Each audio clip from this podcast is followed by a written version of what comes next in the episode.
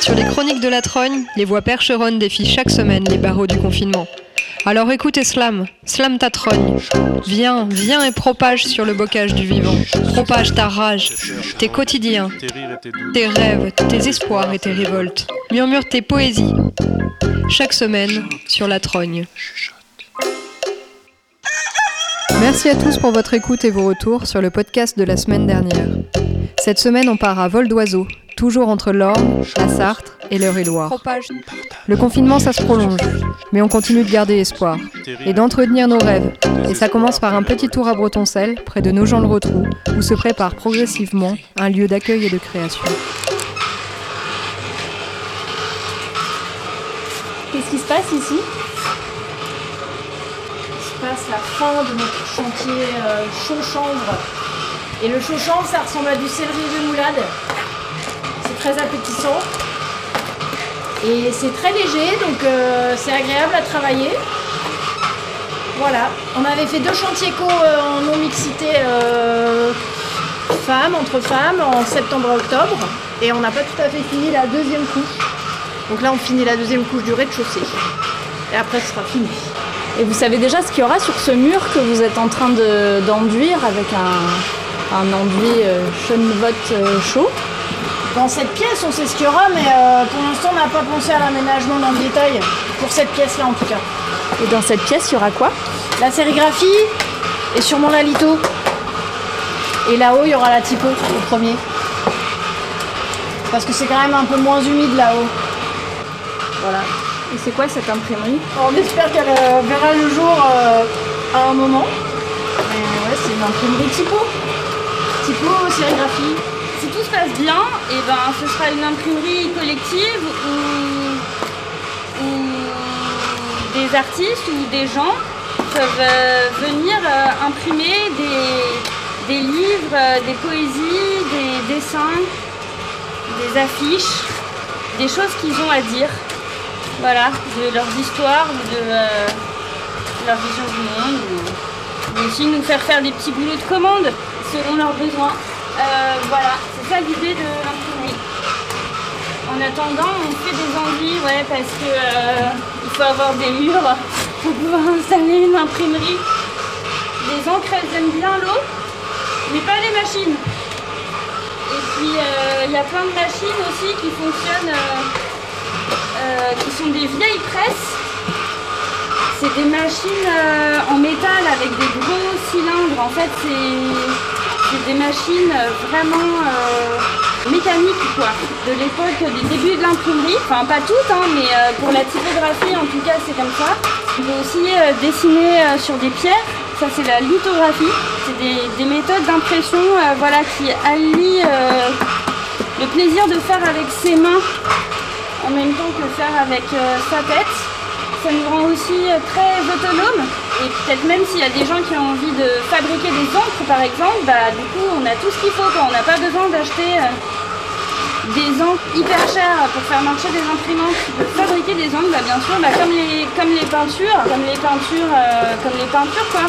Aujourd'hui que tu achètes chez Brico quand tu veux peindre ta maison, bah, il y a aussi des méthodes plus, on va dire, sans produits chimiques quoi. En fait, c'est comme l'agriculture. Il y a l'agriculture euh, conventionnelle, industrielle, et l'agriculture euh, un peu plus bio, plus voilà. Et ben c'est pareil avec les encres et avec le papier. Du coup, euh, du coup, on trouve ça bien de se poser aussi ces questions-là. Et toi, tu fais quoi? Et moi, je fais un reportage sur Bretoncelle pour voir ce que les gens y font pendant le confinement. Mais peut-être il y a des choses, ils le faisaient déjà avant et juste ils continuent. Ben nous, en tout cas, on le faisait déjà avant, mais on l'a fait en mode chantier collectif, et là, on est deux. Donc on est beaucoup plus confinés, parce que c'est plus difficile d'appeler. Ici, on a commencé à se poser la question de l'école à la maison. Ce que ça implique, ce que ça fabrique, à la fois pour les enfants et pour les parents. Et ce, depuis quelques semaines. Alors voici ce qu'ils nous ont raconté. Bonne écoute. Voir les pintades C'est ça que tu me dis Super.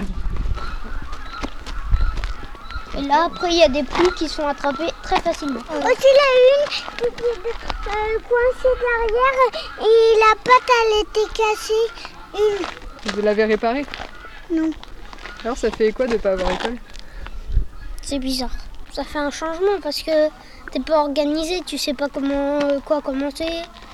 C'était c'était de très longtemps. On a beaucoup de devoirs et c'est énervant. Moi j'ai même pas fait mes devoirs d'hier. Ah oui, bon ça va, t'as pas une semaine de retard. Non. Et là t'apprends quoi? Euh, les nombres décimaux. Et tu fais quoi quand tu fais pas euh, tes leçons? Bah je vais dehors ou je joue à la tablette. Et toi, qu'est-ce que tu fais? Il joue dehors. Quoi? Oh le chat Je sais pas, j'ai pas réfléchi. J'en sais rien. Je sais pas. Ouais, des pâtes, ouais, bah oui, c'est vrai que ça nous changera Le d'habitude. chat, bah tiens. Et je me demandais aussi le confinement sans l'école, ça fait quoi Ah, c'est compliqué, par contre. Bah, c'est pour eux que c'est compliqué. Parce qu'en fait, euh, moi, je peux pas être au boulot avec eux. Alors après, on a de la chance, hein. Je dis pas, on est dehors, on fait plein de trucs. euh, euh, ils font leur petit potager. Ils, s'occupent des animaux et tout. Mais euh, par exemple, ma grande en cinquième, euh, moi en physique chimie. euh, je suis un petit peu à la ramasse. En allemand, n'en parlons même pas. C'est compliqué. Puis les devoirs, ils en mettent quand même beaucoup. Moi, je peux pas les faire travailler 4 heures d'affilée parce qu'il faut être quand même là. La maison, c'est pas l'école. L'école, c'est pas la maison. Moi, je suis pas prof. J'ai pas été formée pour. C'est compliqué parce qu'il y a des choses, je sais pas s'il faut que je dise c'est pas bien. C'est comme ça qu'il faut faire. euh, le laisser se tromper, l'orienter. Moi, je sais pas comment. Moi, je suis sa maman. Je fais des trucs avec lui. euh, voilà. Mais euh, il va être très calé niveau poule. il sait ramasser les œufs à 3 ans, c'est beau, il sait gérer.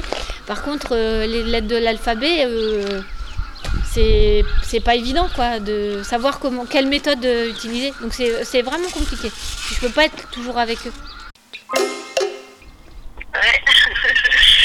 ben moi, euh, j'aime bien l'école à la maison.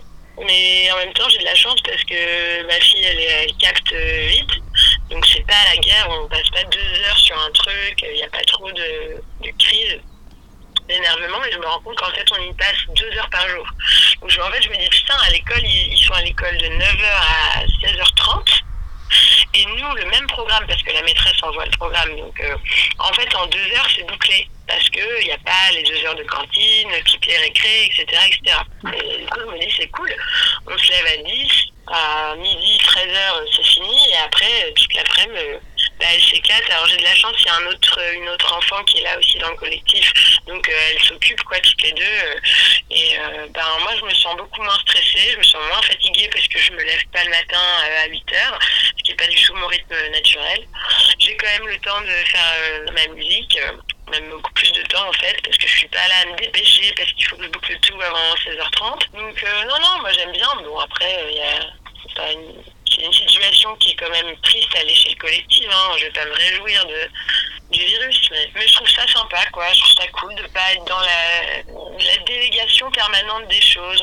Dans cette société on est tout le temps en train de déléguer euh, l'éducation de nos, gosses à d'autres gens. Euh, on délègue plein de pans de notre vie en fait pour pouvoir nous rester hyper spécialisés dans un domaine. Et du coup on devient un peu con c'est dommage Et tout de suite, une nouvelle collaboration entre Ben à la musique et Fred du nom de groupe Boom pour le texte et la voix. Une collaboration à distance et sans se connaître. Bonne écoute. Le monde qui marchait sur sa tête est en train de faire un beau salto. Silence, ralenti et geste en expansion pour se remettre sur ses pieds. Un battement d'aile de chauve-souris, comme une balle dans le pied, plus petite qu'un grain de sable, et toute la machine est grippée. Un effondrement comme un diamant, un silence qui laisse place aux étourneaux, une mesure entre deux tons pour les étourdis, une rythmie pour les danseurs de Saint-Guy. Collapse le monde, bloque le Moloch, stoppe la machine,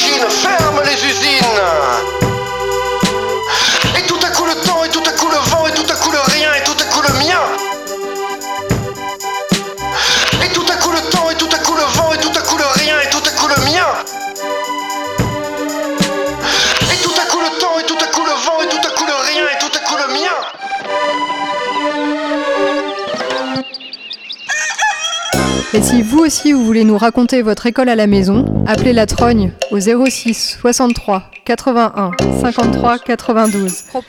Et maintenant, une actualité bien locale. On écoute un témoignage recueilli par ici au début de la semaine. Chaque semaine. Alors on habite dans une ferme et on est en plein confinement. Du coup moi j'habite euh, dans mon camion où j'y ai passé toute la soirée en train de faire je sais plus quoi. Prévu le, film en vidéo proche et qui m'a envoyé un texto. Je traverse le petit chemin et je vois le coucher du soleil à l'endroit où le soleil se couche, derrière la haie et, et- et derrière le champ. Et je me dis tiens je vais me prendre une petite pause pour regarder ce coucher de soleil là. Et je prends une petite pause et il y a un truc qui fait tilt dans ma tête. Qu'en fait ça faisait déjà bien longtemps qu'il faisait nuit en effet, il était 22h30, donc ça ne devait pas être un coucher de soleil. Alors je plisse les yeux, et vu que ma maison a déjà pris deux fois feu, eh ben, ça m'a fait comme un truc de... Mais en fait, c'est ça qui est en train de se passer là. Il y a un truc qui brûle au loin, je suis pas en train d'halluciner, et si j'observe bien, eh ben, je vois de la fumée qui, qui sort de ce halo lumineux, enfin du coucher de soleil, franchement, ça faisait vraiment comme un coucher de soleil vu d'ici. Alors je suis partie à la maison, j'ai été voir les colocs, je leur dis, et avec l'une d'elles, on se met d'accord que ben, qu'on va appeler les pompiers parce qu'on sait jamais, mieux vaut qu'ils aient 20 appels euh, plutôt qu'ils en aient pas du tout parce que tout le monde pense que quelqu'un a appelé et puis que si ça se trouve, personne n'est au courant. Et en fait, quand j'ai appelé les pompiers et que je leur ai dit il y a certainement une, maison qui est en train de brûler euh, dans notre village, ils m'ont répondu non, c'est dans un autre village, celui qui est collé là-bas derrière, et c'est sous surveillance, donc euh, donc il n'y a pas de problème. Bon bah ok, super. Bon bah merci, hein. bah faites attention à vous, à plus. Et ce matin, quand je suis allée au marché, je suis tombée sur un copain qui est pompier dans le coin et qui m'a dit que, que certes, euh, dans le journal local, c'était écrit que c'était un, accident, euh, ce feu, mais qu'en vrai, il pensait que c'était pas du tout un accident et que c'était provoqué parce que c'est déjà la troisième ferme qui brûle dans le coin, dans les 20 km à la ronde, en trois semaines. Voilà. J'espère que c'est pas un pompier. Et en fait, maintenant qu'on sait d'où vient l'incendie, c'est carrément à 15 km qu'était la ferme qu'on a vue d'ici de chez nous euh, brûler. Pour dire à quel point on voit loin dans ce paysage plat. On peut voir une ferme brûlée à 15 km, c'est quand même ouf. No comments, no comments et no comments. Et tout de suite, le flash info, no comments. Propage. Tes peurs, tes envies, tes rires et tes doutes. les règles pour que nous vous aidions à bien vous protéger contre le virus. Le masque de protection respiratoire de très haut niveau de filtration réservé aux professionnels de la santé est en rupture de stock. Jusqu'en 2010, il y avait un stock d'État d'un milliard de masques chirurgicaux et 600 millions de masques FFP2. À la suite de l'épisode épidémique de grippe H1N1 de 2011, il a été décidé que ces stocks ne s'imposaient plus. Conséquence, les visites médicales se font sans protection, une pénurie que les autorités peinent à reconnaître selon le syndicat des jeunes médecins. Je compte sur vous pour réveiller ce qu'il y a de meilleur en nous, pour révéler cette âme généreuse. Dans un instant, un peu d'outils. On se retrouve dans le nord du Perche, à Vichères, avec Eric qui nous parle du montage administratif du clip, qui permet de rendre pérennes des propriétés collectives. Un montage qu'ils ont réalisé à plusieurs pour l'achat de leur ferme. Et c'est une expérience qu'ils veulent bien nous transmettre, sur la trogne. Donc je m'appelle Eric et je parle depuis un lieu situé dans le sud du Perche. On a baptisé la Porcheritz. C'était un jeu de mots entre porcherie et Ritz pour indiquer que on s'installait à la fois dans une ferme et en même temps que ça représentait pour nous une forme de lieu de vie. euh, parce que le principe, donc, euh, quand on s'est installé en collectif, c'était d'acquérir un lieu, d'y habiter, selon l'idée qu'on se faisait d'une organisation euh, un peu collective de la vie, essayer de faire, d'expérimenter des choses en fait qu'on avait du mal à faire quand on était chacun dans, dans notre coin, dans des dans les formes de- d'habitation, de, logement euh, qui sont qui sont disponibles sur le marché mais qui sont pas forcément adaptés à, nos envies. Le lieu euh, fait partie d'un réseau puisque au-delà de la forme de vie qu'on voulait adopter dans ce lieu-là, euh, on avait aussi comme principe de, de s'organiser de façon à ce que le lieu soit euh, quelque chose qui puisse nous survivre. C'est-à-dire que euh, ce ne soit pas simplement notre expérience et notre euh, présence et notre installation euh, qu'il fasse toute l'histoire du lieu, mais qu'au-delà de nous, il y ait la possibilité que ce lieu serve aussi d'espace ultérieur, ultérieurement en tout cas, au-delà de nous.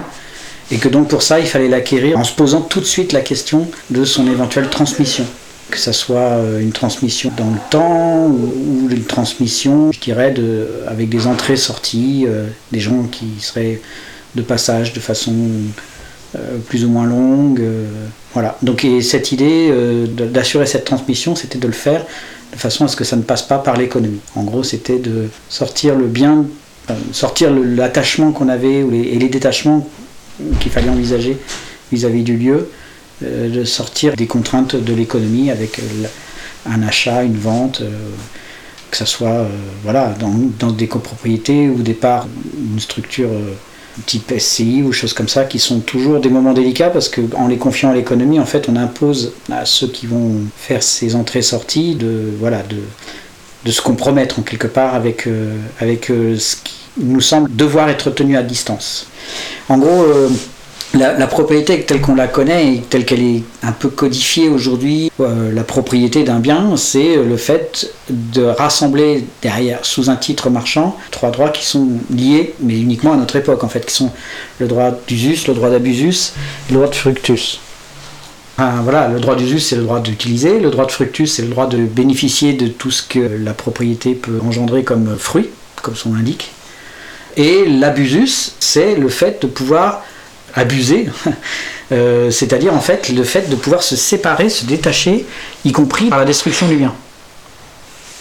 Le, titre de propriété, c'est quelque chose qui donne le droit de détruire les choses.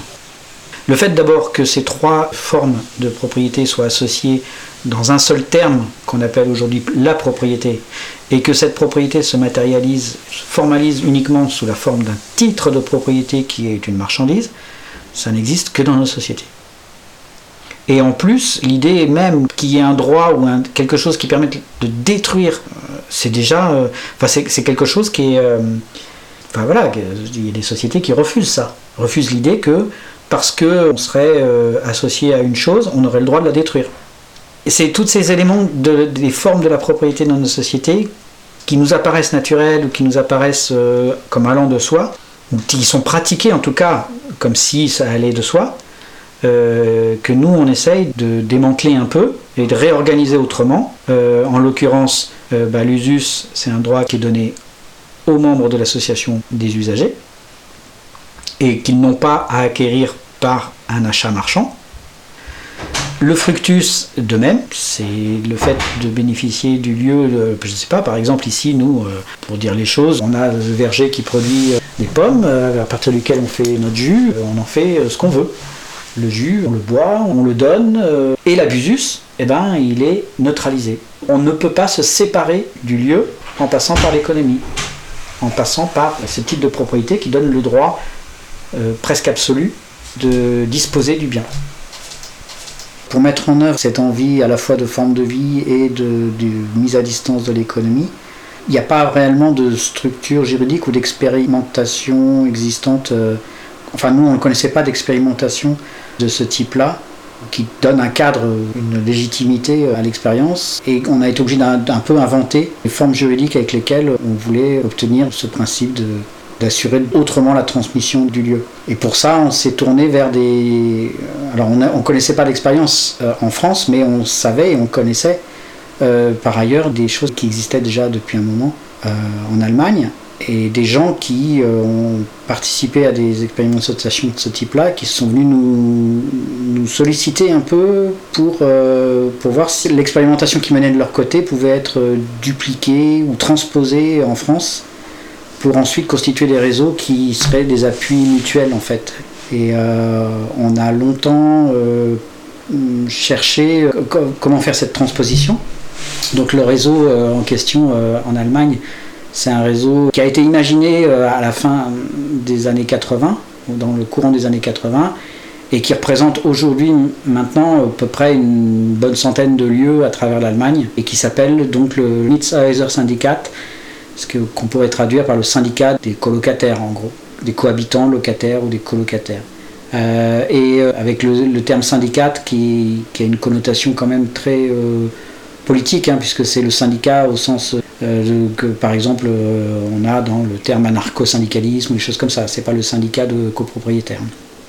Et, euh, et, donc, en nous ayant sollicité, ils nous ont un peu expliqué la façon dont ils fonctionnaient, et du coup, ça nous a inspiré, nous, transposer la, même chose en France. Et on a donc longtemps euh, potassé un peu les possibilités de refaire ce qu'ils faisaient avec les outils voilà, dont on dispose en France. Et on a fini par trouver une combinaison, euh, pas exactement l'identique, mais qui permettait de reproduire le même fonctionnement, les mêmes principes. Et donc l'idée, c'est euh, de faire porter le type de propriété des lieux par euh, une association qui est elle-même constituée de deux membres, par deux membres uniquement. Chacun de ces deux membres sont euh, eux-mêmes des associations. Le premier des membres de l'association propriétaire, c'est l'association des habitants usagers. Et le deuxième membre de l'association propriétaire, c'est une association qui réunit l'ensemble des lieux qui fonctionnent sur le même principe. Donc on a un réseau d'un côté, le CLIP, l'association des usagers de l'autre, qui sont toutes les deux des associations, qui fondent une autre association qui va être la détentrice du titre de propriété du lieu.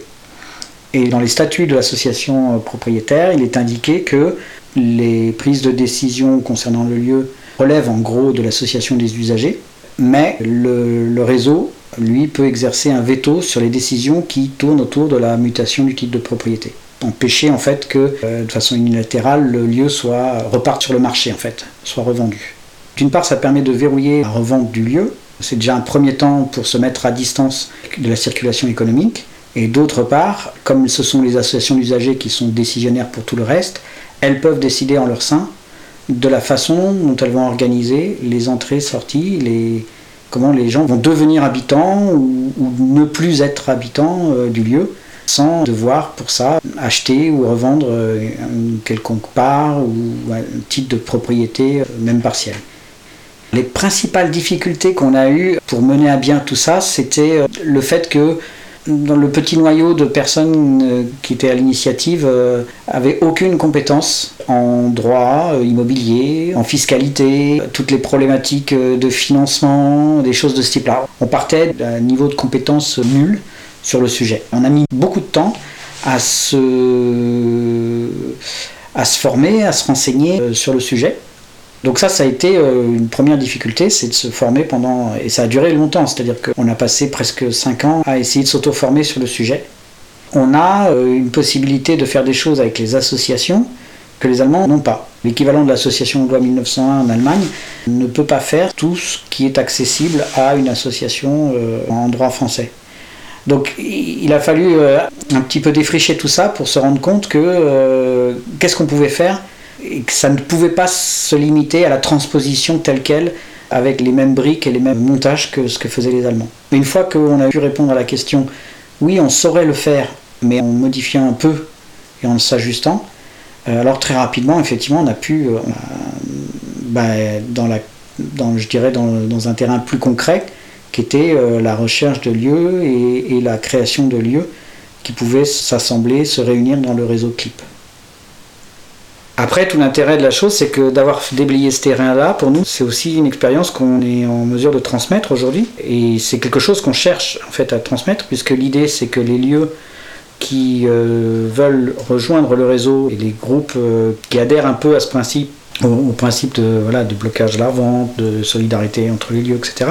Euh, c'est aussi de leur mettre à disposition cette expérience-là pour qu'ils n'aient pas eux-mêmes à se disperser trop et à passer trop de temps sur ces sujets-là. Si aujourd'hui euh, ça éveille des envies de, de au moins de, de, de, voilà. Alors la première des choses pour rejoindre le réseau Clip, euh, bah, c'est vraiment de prendre contact avec nous. Euh, donc là, on a une présence minimale sur le sur internet qui à travers une page, une page web l'adresse clip.ouvaton.org qui permet d'avoir des coordonnées pour nous joindre.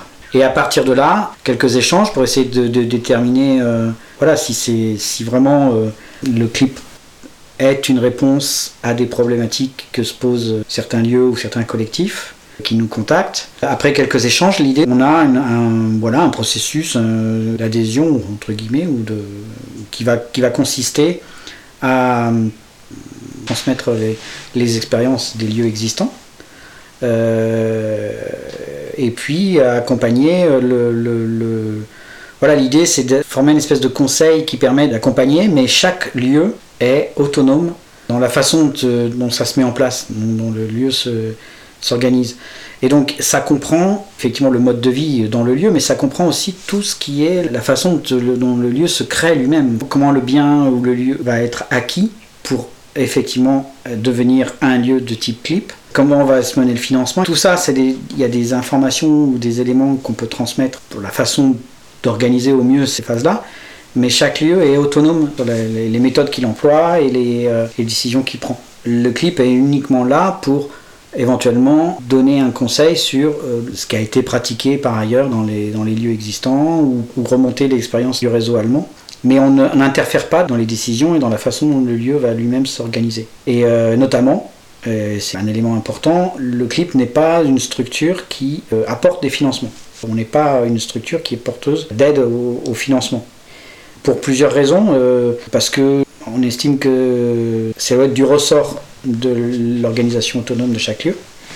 Et aussi parce que il faut éviter de se retrouver avec une structure bah, qui centraliserait en quelque sorte des flux financiers et qui serait de fait euh, un peu fragile alors même que l'idée du réseau Clip, c'est qu'il soit solide et qu'il assure son rôle dans chaque lieu, de justement de, blocage euh, à la revente des lieux. Donc il faut faut pas, qu'il puisse être fragilisé par ailleurs euh, avec d'autres tâches ou d'autres missions qui, qui seraient trop lourdes à porter. Pour nous contacter, il y a une page web à l'adresse clip.ouvaton.org sur laquelle figurent euh, les coordonnées pour nous joindre, notamment une adresse mail qui est euh, contact at clip.ouvaton.org. On a, une présence en ligne en fait à, minima, c'est-à-dire qu'à part cette page web, il n'y a pas d'informations euh, en ligne. On n'a pas actuellement d'autres points d'entrée que le contact direct et les échanges directs avec les groupes qui seraient intéressés par par le clip. Merci pour votre écoute. On se retrouve la semaine prochaine pour la suite des aventures. N'hésitez pas à nous contacter sur mauvanro.protonmail.com. Mauvanro, M-A-U-V-A-N-R-O. Pour vos retours, vos idées, vos témoignages, vos musiques. On n'oublie pas, on se confine, on se dorlote, on garde la niaque, on reste soudés. Même pendant le confinement.